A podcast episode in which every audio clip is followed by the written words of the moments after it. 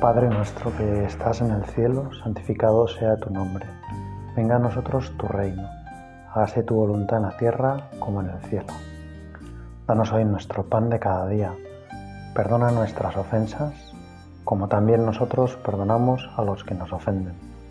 No nos dejes caer en la tentación y líbranos del mal. Amén.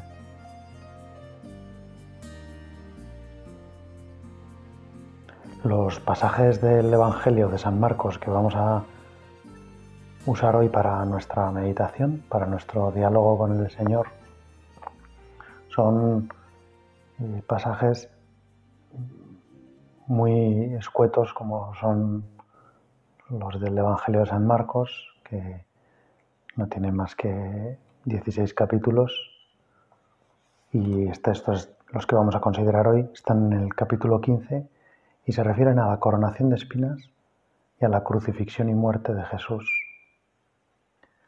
Siendo escuetos, son tremendos. Dicen en pocas palabras lo que en realidad no habría palabras para, para explicar. Todo el sufrimiento, todo el dolor, pero sobre todo todo el amor. Y eso es en lo que nosotros queremos fijarnos hoy, en lo que Queremos pedir al Espíritu Santo que nos haga comprender un poquito más el amor de Dios. A través de su dolor, entender la predilección que nos ha mostrado, el amor apasionado que siente por cada uno de nosotros. Y quizá un buen modo de profundizar en este amor, en esa pasión de Dios por, cada uno de nosotros es hacerlo a través de lo que originó la cruz, a través de nuestros pecados, a través de el dolor que hemos causado a veces sin querer, pero, pero un dolor real que hemos causado en el alma de Jesús, un dolor que Jesús siente por el sufrimiento que nos causan los pecados, por la situación de soledad que manifiestan nuestros pecados, porque el pecado es lo único que puede hacer sufrir a Dios. Y lo hace sufrir porque nos hace sufrir a nosotros, porque el pecado es realmente el único mal. Todas las otras cosas no pueden, nos hacen pasarlo mal, pero no nos quitan lo verdaderamente importante. Podemos estar sufriendo mucho dolor, pero sin embargo podemos amar, podemos estar con una gran enfermedad, en una situación de gran soledad o pasando unos padecimientos tremendos, en unas circunstancias extremas y sin embargo somos capaces de amar. Pero el pecado precisamente lo que destruye es eso, la capacidad de amar y ser amados. Y por eso nos duele y por eso nos podríamos decir, nos, derrota y por eso a Jesús le duele. Porque Jesús nos ve caídos, porque nos ve tristes, porque nos ve sin amor. Y Él quiere que vivamos llenos de amor, llenos de felicidad, llenos de su amor, llenos de su alegría. Señor, ayúdanos a descubrir el, que el pecado es la causa verdadera del mal, que es la causa de los sufrimientos que son más difíciles de llevar. Y te pedimos que ante nuestros pecados que queremos reconocer, que queremos poner ahora ante ti, que queremos regalártelos, te pedimos Señor que, que nos perdones, que sentimos mucho haberte hecho sufrir, que yo siento Señor por las veces que hoy te he dicho ya, quizá llevo pocas horas del día y sin embargo ya te he dicho algunas veces que no, que no quiero ser feliz a tu modo, sino al mío, que no es felicidad. Pues Señor, perdóname, perdona nuestras deudas, nuestras ofensas, nuestras equivocaciones, nuestros errores, nuestra debilidad, nuestra miseria Y ayúdanos, Señor, a perdonar también a los que nos ofenden. Ayúdanos a dejarnos perdonar por ti, que es descubrir que el perdón es la única salida para nuestros pecados, el único camino que merece la pena recorrer. Y dice San Marcos que los soldados condujeron a Jesús dentro del patio y ahí convocaron a toda la corte. Lo vistieron de púrpura, le pusieron una corona de espinas que habían trenzado y comenzaron a saludarle. Salve, rey de los judíos. Y le golpeaban en la cabeza con una caña, le escupían e hincando las rodillas se postraban ante él. Después de reírse de él, le despojaron de la púrpura y le colocaron sus vestiduras. Entonces lo sacaron para crucificarlo. Qué impresionante. En cinco versículos nos resume San Marcos toda una noche. Desde que Jesús es condenado por los judíos y apresado y llevado a a prisión hasta que por la mañana Pilatos decide su condena, su crucifixión. Toda una noche de escarnios, de burlas, de blasfemias. Qué impresionante, Señor, ese, esa soledad, esa noche que pasaste ahí yo quiero acompañarte, quiero meterme en ese pretorio, disfrazarme de soldado y descubrir, Señor, que mis pecados son a veces escupitajos en tu cara. Hasta me cuesta decirlo, Señor. Perdóname, no quiero volver nunca a golpearte, no quiero burlarme de ti. No quiero pensar que cuando me pides algo, cuando vienes en mi día a día y me pides algo que me cuesta, no quiero rehuirlo, porque quiero descubrir, Señor, ahí un regalo, que tú no me estás quitando nada. Esa reacción de burlarse de Él, de escupirles como la reacción de alguien que piensa que ha vencido, de alguien que se venga, de alguien que, como tú me has hecho daño, ahora yo te hago daño, como tú eres un desgraciado, pues ahora yo me encargo de que recibas lo que te mereces, un paño de púrpura, una corona de espinas, escupitajos, insultos, como el, recurso de los que han estado odiando y de repente pueden manifestar todo lo que sienten. Ya no hay tapujos, ya no hay vergüenza, sale todo a la luz. Quizá esos soldados estaban borrachos y nosotros también a veces, Señor, estamos borrachos de nosotros mismos. Y por eso te golpeamos y por eso te escupimos y te rechazamos y te y no te queremos reconocer como rey y nos burlamos de tu reinado y pensamos, ¿dónde está tu reinado? ¿Dónde están tus súbditos? Y nos convertimos nosotros en súbditos que se burlan de ti, Señor. ¿Cuántas veces me burlo de ti? Perdóname. A veces pensamos que esto, estas burlas son fruto de la maldad, de alguien que, que quiere ir contra Dios, que odia a Dios. Y sin embargo, en cierto sentido, nuestra debilidad, mi debilidad, Señor, es un poco burla ante ti. Es burlarme de tu forma de reinar. Es burlarme de, de tu amor, que no tiene fuerza, Señor, que no puede cambiar el mundo. A veces pienso eso. Que no triunfa, que no hace que las cosas cambien, que no es suficientemente fuerte como para combatir el mal. Y por eso te saludo como con burla, salve rey de los judíos, mira, el que decía que iba a cambiar el mundo. ¿Y dónde estás, Señor? Y a veces cuando veo que las cosas no salen, que mi vida no cobra fuerza tu gracia, que es más difícil, que pienso que es más difícil hacer las cosas bien que hacerlas mal, que lo fácil es escaparse por otros caminos, por la comodidad, por la sensualidad, por la soberbia, por la envidia, por la ira.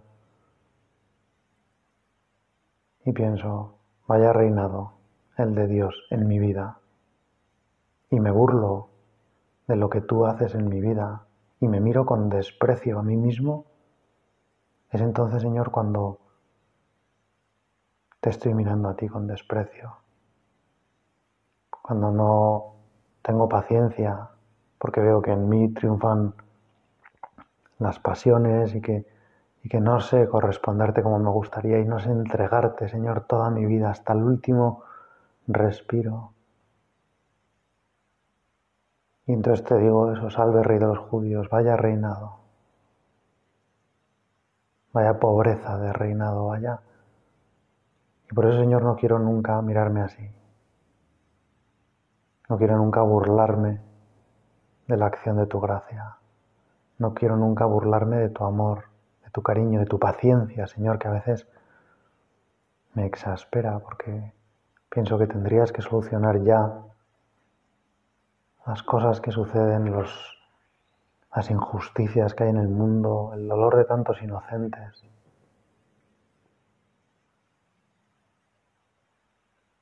Señor, no quiero disfrazarte. No quiero ponerte ese paño de púrpura. No quiero mirar tu gracia, tu amor, tu cariño, burlándome de ellos, pensando, sí, claro, voy a ir por ahí, que es el camino del dolor, que es el camino del sufrimiento, que es el camino de la humillación. Estás tú bueno. Eso es lo que digo yo, Señor, cuando peco, cuando me alejo de ti. Señor, no quiero escupirte nunca más. No quiero despreciar tu amor nunca más. No quiero tratarte nunca de esa forma. No quiero maltratarte, no quiero ofenderte. Pero me tienes que ayudar tú, Señor. Porque tantas veces yo soy tan necio. Y es verdad que Nunca pienso en que te estoy escupiendo a ti, pero cuando escupo a otra persona, cuando la juzgo, cuando la condeno en mi interior, y cuando quizá esa condena no se queda solo en mi interior, sino que la comento con otros, entonces Señor te estoy escupiendo a ti. Te estoy diciendo esas blasfemias, salve rey de los judíos. Te estoy abofeteando me estoy burlando de ti, estoy haciendo motivo de alegría, motivo de comentario, motivo de risas, lo que es algo que a ti te hace sufrir, el dolor de otra persona, el pecado quizá de otra persona. Me estoy burlando de eso, Señor, y no quiero. Ayúdame a que descubra las espinas, a que enseguida que venga la tentación del pecado, de cualquier pecado, de hablar mal de alguien, de pensar mal, de dejar mis deberes, de dejarme atrapar por la pasión, de cualquiera de esas tentaciones, Señor, que enseguida descubra la corona de espinas que te voy a clavar, el dolor que eso te produce, aunque solo sea una cosa que haga yo conmigo mismo, un juicio interior mío, Señor, que me dé cuenta de esa corona de espinas. Y sigue el Evangelio de San Marcos. A uno que pasaba por allí, que venía del campo, a Simón Cireneo, el padre de Alejandro y de Rufo, le forzaron a que le llevara la cruz. Otra vez, un solo versículo y nos cuenta San Marcos la historia de esta familia que queda tocada por la gracia, tocada por la cruz. Jesús que Decía San José María, me presenté citando el Antiguo Testamento, me presenté ante los que no preguntaban por mí, me hallaron los que no me buscaban. Es la cruz que aparece inesperada. ¿Cuántas veces nuestra vida aparece así, la cruz inesperada? Y comenta San José María como Simón Cirineo, padre de Alejandro y de Rufo, pues en cierto sentido al encontrarse con la cruz llevó a su familia a Cristo y sus hijos eran cristianos y conocidos entre sus hermanos en la fe. Señor, yo también a veces me encuentro con la cruz de forma inesperada, cuando me cambian los planes, cuando algo que preveía que iba a ir de una forma va de otra, cuando en mi trabajo de repente me encuentro de un día para otro con un despido o con un desprecio o con un, una reprimenda. Señor, que yo te sepa encontrar en esa cruz inesperada, en esa cruz que me sorprende, en esa cruz que no contaba con ella, que no la había planificado, que no la había programado. Y sigue San Marcos, y le condujeron al lugar del Golgota significa lugar de la calavera.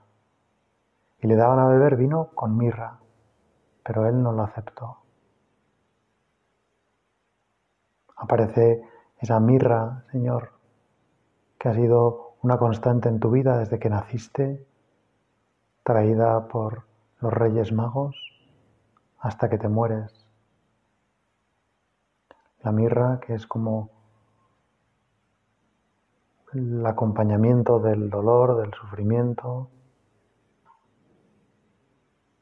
Y le crucificaron y se repartieron sus ropas echando suertes sobre ellas para ver qué se llevaba cada uno. Era la hora tercia cuando lo crucificaron y tenía escrita la inscripción con la causa de la condena, el rey de los judíos. También crucificaron con él a dos ladrones, uno a su derecha y otro a su izquierda.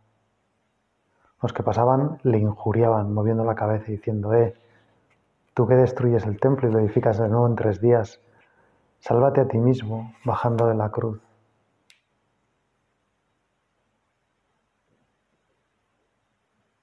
Del mismo modo, los príncipes de los sacerdotes se burlaban entre ellos, a una con los escribas y decían, salvó a otros y a sí mismo no puede salvarse. Señor, más burlas, más gente que se burla de tu reino, de tu forma de reinar, de tu forma de hacer las cosas, de tu forma de amar, de tu forma de querernos. Y Señor, a mí me, además de venirme a la cabeza el deseo, las ganas de, de pedirte perdón por todos mis pecados y los pecados de toda la humanidad, me vienen también las ganas, Señor, de darte muchas gracias, porque lo que has soportado es impresionante. Lo que has llevado entre tus hombros, lo que has aguantado, lo que has dejado que aplastara tu, tu vida hasta tu respiración, es impresionante. Y aquí veo, Señor, hasta dónde estás dispuesto a llegar para que yo sea feliz. Aquí veo, Señor, que estás dispuesto a entregar, que es todo, para que yo pueda ser libre, para que yo me pueda ver libre del pecado, para que yo pueda escaparme de las garras de la comodidad, de las garras de la pereza, de las garras de la impureza, de la esclavitud de la ira, de la envidia, de la esclavitud de la gula. Señor, gracias por, por haberme librado, gracias por ofrecerme esta forma de escapar, gracias por querer hacerme feliz de esta forma. Y ayúdame, Señor, a que comprenda que cuando tú me pides algo, tú me has dado ya todo esto, que pedirme esa cosa que me pides no significa que me estás quitando algo, porque todo lo que era dolor, todo lo que era sufrimiento, todo lo que era algo negativo, tú lo has cogido tú sobre tus hombros y a mí me has dejado solo lo bueno. A mí me dejas la gracia, el triunfo, la alegría, la paz. Y cuando me pides algo, Señor, me estás encaminando hacia la paz. Eso es lo que quieres, Señor, mi paz, mi alegría, mi consuelo. Señor, yo tantas veces me he repartido tus vestiduras, he echado suertes, lo tuyo, me he burlado de ti, he movido mi cabeza diciendo, venga, no decías que podías, no decías que ibas a destruir el templo y que ibas a... ¿Y cuántas veces, Señor, me vengo de ti? y, me vengo de tus planteamientos y, pienso que como contigo no voy a ser feliz, me voy a otros sitios donde sí que me hacen feliz, o donde pienso que, que me van a hacer feliz. Y pienso que en esos sitios de verdad me quieren y que esos sí que se preocupan por mí. Y no me doy cuenta, Señor, que es una mentira, que es un fraude, que nadie me quiere de verdad si me aparta de ti que nadie está pensando en mí en realidad. Y entonces encuentro la soledad. Porque he sido engañado, porque he perdido todo, porque me quedo sin blanca, me quedo sin nada y encima lejos de ti. Y por eso, Señor, quiero que me ayudes a, a volver corriendo, a tratar de frenar, Señor, esta, esta crucifixión que sigue siendo hoy tan real. Esos pecados estaban todos presentes, todos los pecados que hemos cometido, los que cometeremos, estaban ya presentes allí en el Viernes Santo. Pero Señor, cada, aunque solo mi vida sirviera para evitarte un solo escupitajo, aunque yo pudiera ayudar solamente a que una persona sufra menos por el pecado, quiero dedicar mi vida entera a eso a hacerte feliz, a quitarte dolores, a hacer que sonrías. Señor, tú has ido a la cruz feliz de la vida, lo dices muy claramente al comienzo de la última cena, ardientemente he deseado comer esta Pascua con vosotros. Tú, Señor, vas a la cruz plenamente decidido, te cuesta un montón, te hace sudar sangre, pero vas a la cruz decidido qué es lo que quieres hacer, porque quieres demostrarnos, quieres enseñarnos que cuando hay amor, hasta el yugo más difícil se convierte en algo suave, una carga ligera. Quieres demostrarnos que todo ese dolor es para ti yugo suave, carga ligera, que todos esos escupitajos, esa todo ese desprecio para ti, en cierto sentido, fue yugo suave y carga ligera. Y yo quiero aprender a caminar por ese lugar, Señor, por esa senda de la cruz, de la cruz que es yugo suave y carga ligera. Quiero que me enseñes, Señor, el camino de la libertad, el camino del cariño, el camino de la ternura, para dejarme querer así por ti y aprender a quererte así a ti. Nos has hecho capaces, Señor, de, de vivir esta vida y lo vemos en los santos, ¿no? Santo Tomás Moro, cuando estaba en la Torre de Londres a punto de ser ajusticiado, tuvo unos, unos intercambios de cartas con su hija Margaret y es precioso cómo le cuenta que Santo Tomás Moro le dice, Margaret, no te preocupes porque por algo que me pueda pasar, por muy duro que parezca, en realidad es lo mejor. Porque a Dios no se le escapa nada. otro hombre ¿no? que ante la muerte la considera yugo suave y carga ligera.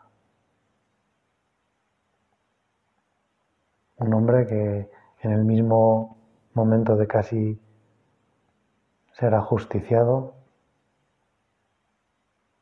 bromeó y trató de quitarle importancia al trabajo tremendo al que era casi seguro obligado que el verdugo pues trabajara en eso. No le gustaba al verdugo cumplir ese trabajo, pero era posiblemente alguien que estaba ahí obligado y si no cortaba él la cabeza de Tomás Moro, le iban a cortar la suya.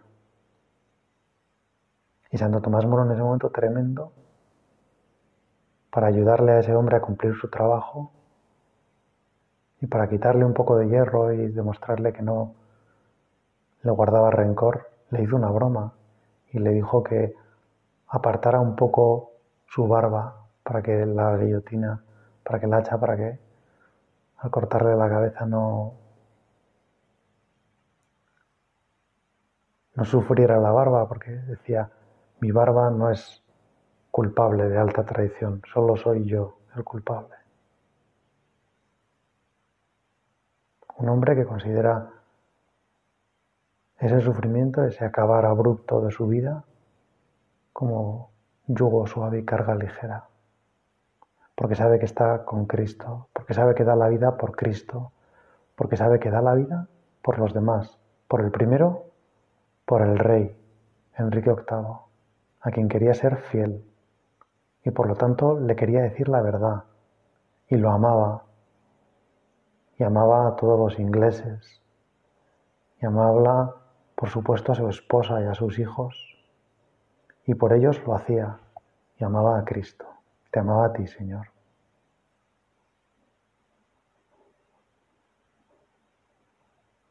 Ayúdame a que yo también vaya por ese camino. Señor, ayúdame a encontrar la suavidad, la levedad, la ligereza de esta cruz Quiero caminar por la cruz, como nos enseña San Marcos, con esa sencillez, con esos cuatro trazos en los que se describe todo un tormento tremendo y hacerlo como tú, Señor, ligero, rápido, en cuatro trazos. Quiero que mi vida sea vivir así, que cada vez que me encuentre con un dolor, con algo que me cuesta, me encuentre con tu verdadera cruz, Señor, para que no se me haga pesada, para que no se me haga dura, sino que sea suave, ligero, agradable, porque encuentro agrado en cumplir tu voluntad, en acompañarte, en no dejarte solo, porque encuentro agrado en hacer feliz a Dios, porque sé, Señor, que la cruz es lo que has utilizado para salvar a los hombres, porque sé que es la forma en la que has pedido perdón a Dios en nuestro nombre, porque sé que has cargado con el dolor verdadero de todos los pecados. Gracias, Señor. No sé cómo voy a pagarte esto. Más adelante San Marcos contará cómo ahí estaban también tu madre.